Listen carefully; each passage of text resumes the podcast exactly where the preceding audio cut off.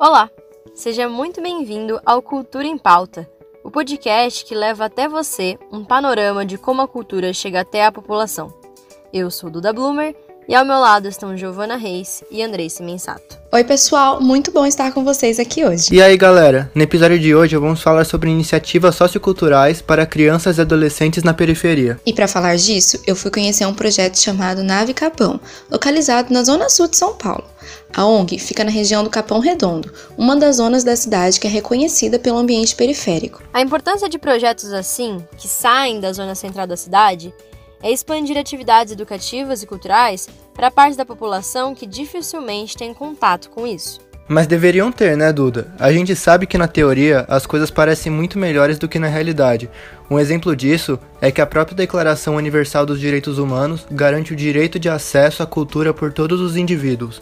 Em relação às crianças, os artigos 30 e 31 da Unicef garantem o acesso igualitário às atividades culturais e ao lazer, mas a gente sabe que a condição socioeconômica interfere muito na garantia do direito à cultura. Dados do IBGE de dezembro do ano passado apontam que de 2014 a 2018, o percentual de trabalhadores na área cultural com carteira assinada caiu de 45% para 34%. Isso afetou principalmente as periferias.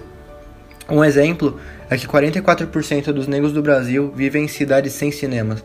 Gi, Antes da gente passar para a entrevista com o pessoal da Nave Capão, você pode contar para a gente como é a realidade social da região? Olha, Andrei, a região do Capão é uma parte da periferia de São Paulo que abriga a população de baixa renda. Mas eu acho que muitas vezes a gente acaba tendo uma visão muito restrita sobre isso, sobre estar no setor de baixa renda, que não é uma coisa homogênea. Por exemplo, tem família que compra um eletrodoméstico por ano, parcelado em 12 vezes, e passa o resto do ano torcendo para não ter que gastar com mais nada e tem família que só ganha algo novo quando é vindo de doação. Isso existe no mesmo espaço, mas não é exatamente a mesma coisa. Nesse caso, o fator econômico é algo muito limitante quando a gente fala de acesso à cultura e educação. O problema mais grave é que os programas governamentais existem, mas não são suficientes. Um exemplo disso são as fábricas de cultura, instituição do estado de São Paulo. No Capão Redondo, há uma unidade que fica aproximadamente 3 quilômetros da nave Capão. Por razões como essa, que iniciativas como a Nave Capão se fazem tão necessárias, nosso programa conversou com a Gabriela Cássia, de 21 anos, que é coordenadora pedagógica do projeto. Gabi, conta pra gente como nasceu o projeto da nave e o que mudou de lá pra cá. A nave, acho que foi em 2000 e... 2013 a gente conheceu a comunidade, 2013 para 14 por aí. A gente conheceu a favela Jerusalém, que fica aqui pertinho. E foi surgiu de um sonho da minha mãe, assim. Porque o sonho da minha mãe era ser professora, mas tipo, ela nunca conseguiu concluir faculdade nem nada. E aí a gente conheceu o Bruno Capão, que ele já era já trabalhava numa parte mais social dentro das favelas e tal. Então, tipo, surgiu muito de um sonho do Bruno e da Micheline de conseguir acolher as crianças e desenvolver um trabalho mais educativo, assim, além do, do acolhimento. Então, tipo, NAVE é Núcleo de Acolhimento e Valorização da Educação. Em 2013, o nosso trabalho era mais lá dentro da favela, porque tipo, a gente não tinha ainda um espaço físico. Então, quando a gente se reunia, tipo, a gente se reunia muito para fazer festa para as crianças, para conseguir fazer uma campanha de, sei lá, agasalho, de arrecadação de alimento. Aí em 2015, 2015 para 16, foi quando a gente começou a planejar ter um espaço físico. Então, tipo, 2016, quando conseguiu um espaço físico, que não era aqui, era uma casa pequena lá perto do Capão Redondo, do metrô Capão, Aí foi quando deu um boom, assim, as coisas começaram a mudar. Acho que, tipo, o que mais mudou é que antes era um acolhimento só afetivo. Hoje a gente faz um trabalho muito voltado para educacional, para o psicológico, cultural, artístico. Quantas crianças são atendidas aqui? E qual a realidade social e educacional delas? A gente está atendendo cerca de 100 crianças nos sábados e cerca de 40, 50 crianças durante a semana. Então, tipo, o número cresceu também e a gente está muito preparado para poder atender mais, sabe? A comunidade que a gente a gente atende outras agora, mas no início era só a favela Jerusalém. E lá, tipo, é tudo muito escasso, assim, sabe? Eles precisam muito de ajuda, seja psicológica, seja com doações, assim. Eles são muito carentes em vários sentidos. Então, tipo, a gente chega com criança de 15 anos que ainda não sabe ler, a gente chega criança aqui que, sei lá, mãe abandonou ou pai abandonou. Então, eu acho que tanto na educação, tipo escola, assim, muitos não estão na escola, eles têm uma dificuldade muito grande, quanto até com a própria família. Então não adianta nem atender só as crianças. Muitas vezes a gente abre até para as famílias, assim. Então, tipo, a gente tem três psicólogas voluntárias agora frequentando aqui e todas as crianças estão passando por um trabalho com elas. Então, acho que não é nem acho não é nem só financeiro, sabe? Uma pobreza tipo financeira assim. Acho que vai muito além. A nave é por definição um núcleo de acolhimento e valorização da educação. Quais são as principais atividades aqui dentro? A gente, o nosso foco é meio que dar um complemento do que a escola não dá, assim. Então, tipo, a gente divide nossa nosso ensino, nossa pedagogia, a gente divide em eixos. Então, tipo, a, um dos temas é a arte, a cidadania, cultura e sustentabilidade, assim. São tipo o, os temas que a gente mais foca, sabe? Na hora de desenvolver o nosso trabalho pedagógico, o nosso, o nosso trabalho educacional, assim. Porque aí, além dessa parte pedagógica, soma com as oficinas.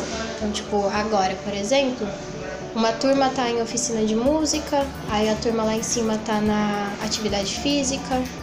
Eu acho, a gente tem muito forte aqui que a arte é muito uma terapia, sabe? A arte é extremamente terapêutica, assim. Eu acho que ela dá muito poder para as crianças, ela mostra uma liberdade que elas têm dentro da arte, assim. Então eu acho muito, muito bonito. Eu acho que a cidadania e a cultura, assim, dá muito.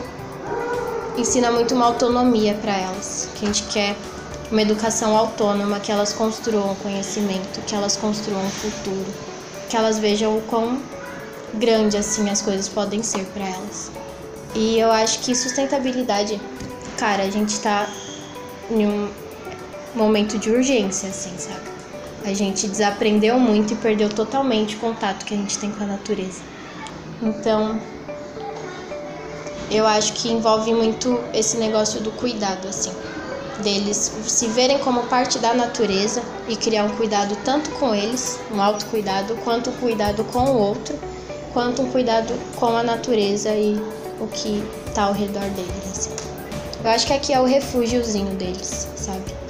Então eu acho que é muito importante. Quais são as demandas do projeto neste momento? E o que vocês querem para a evolução da nave? Ai, são tantos. Eu acho que o principal é poder atender mais crianças, é, conseguir, tipo, ter o suficiente para poder atender mais, sabe? Seja alimentação, seja funcionários aqui dentro. Porque a gente está muito crescendo ainda, né? A gente ainda é algo pequeno, assim, a gente está aprendendo muito. Acho que aumentar a demanda acho que é o nosso foco principal no momento. E poder oferecer coisa com qualidade, porque não adianta ter 50 crianças, mas não ter o suficiente para elas, sabe? Tipo, em tudo.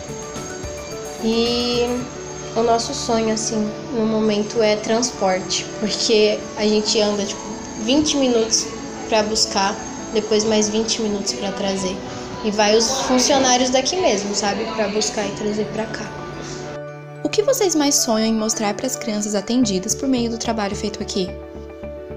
Eu acho que a gente vai desenvolver algo junto deles, que eles vão ser os agentes transformadores da comunidade deles, sabe? A gente está tentando transformar junto com eles aqui dentro, para eles chegarem lá e poder transformar lá, porque eu sei que eles podem, sabe? Muitas famílias ali a gente escuta que a criança ensinou o adulto lá dentro, sabe? Tipo, a criança aprendeu algo aqui que levou para lá. Então eu acho isso extremamente significativo, assim, porque a gente já vê eles fazendo a diferença, sabe? A gente já vê os maiores, assim, fazendo a diferença. Então acho que vai ser muito importante. E seja fazer a diferença lá dentro, quanto na própria vida deles, assim, sabe? Acho que a gente vai poder oferecer coisas diferentes e eles vão ver o quão importantes e o quão grandes eles são, sabe? O nosso sonho é poder fazer um acompanhamento até, sei lá, eles saírem daqui, se formarem na escola e, e fazer uma faculdade ou arrumar um emprego. Gabi, muito obrigada pela conversa. É muito bom poder mostrar para outras pessoas um projeto tão bonito e tão importante. Como a gente viu, uma das dificuldades de colocar essa população como consumidores de cultura é que isso não é visto como necessidade por eles. Existe uma visão de que educação e cultura não são prioridades, e sim luxos que estão fora do seu alcance. Projetos sociais rompem com esse pensamento e atendem onde é mais necessário. Também é legal destacar que é a própria população do bairro que criou essa iniciativa. Isso acaba com a ideia de que é preciso ter muito para depois ajudar o próximo. Eu moro muito perto da sede da nave, tanto que eu voltei andando da entrevista. E a Gabi, a coordenadora de lá que conversou com a gente, é do mesmo bairro que eu. Tudo isso é uma realidade que eu presencio ao vivo. São pessoas de classe baixa ajudando umas às outras e criando um impacto social. E falando em impacto, ter uma relação mais próxima com a cultura faz muita diferença na formação de uma criança, tanto acadêmica quanto como indivíduo.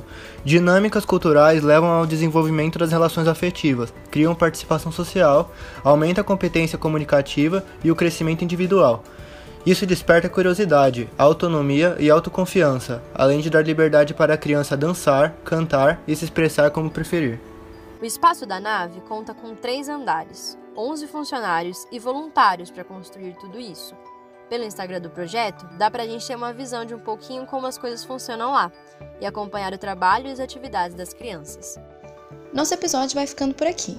Para conhecer um pouco mais sobre a iniciativa, você pode procurar a Nave Capão pelas redes sociais. Antes da gente dar um tchau definitivo, fiquem aí com um áudio muito fofo que ocorreu no meio da entrevista. Oi. O Robert tá com a borboleta. A borboleta bateu as asas e ela caiu. Obrigado por nos ouvir e até o próximo episódio do Cultura em Pauta.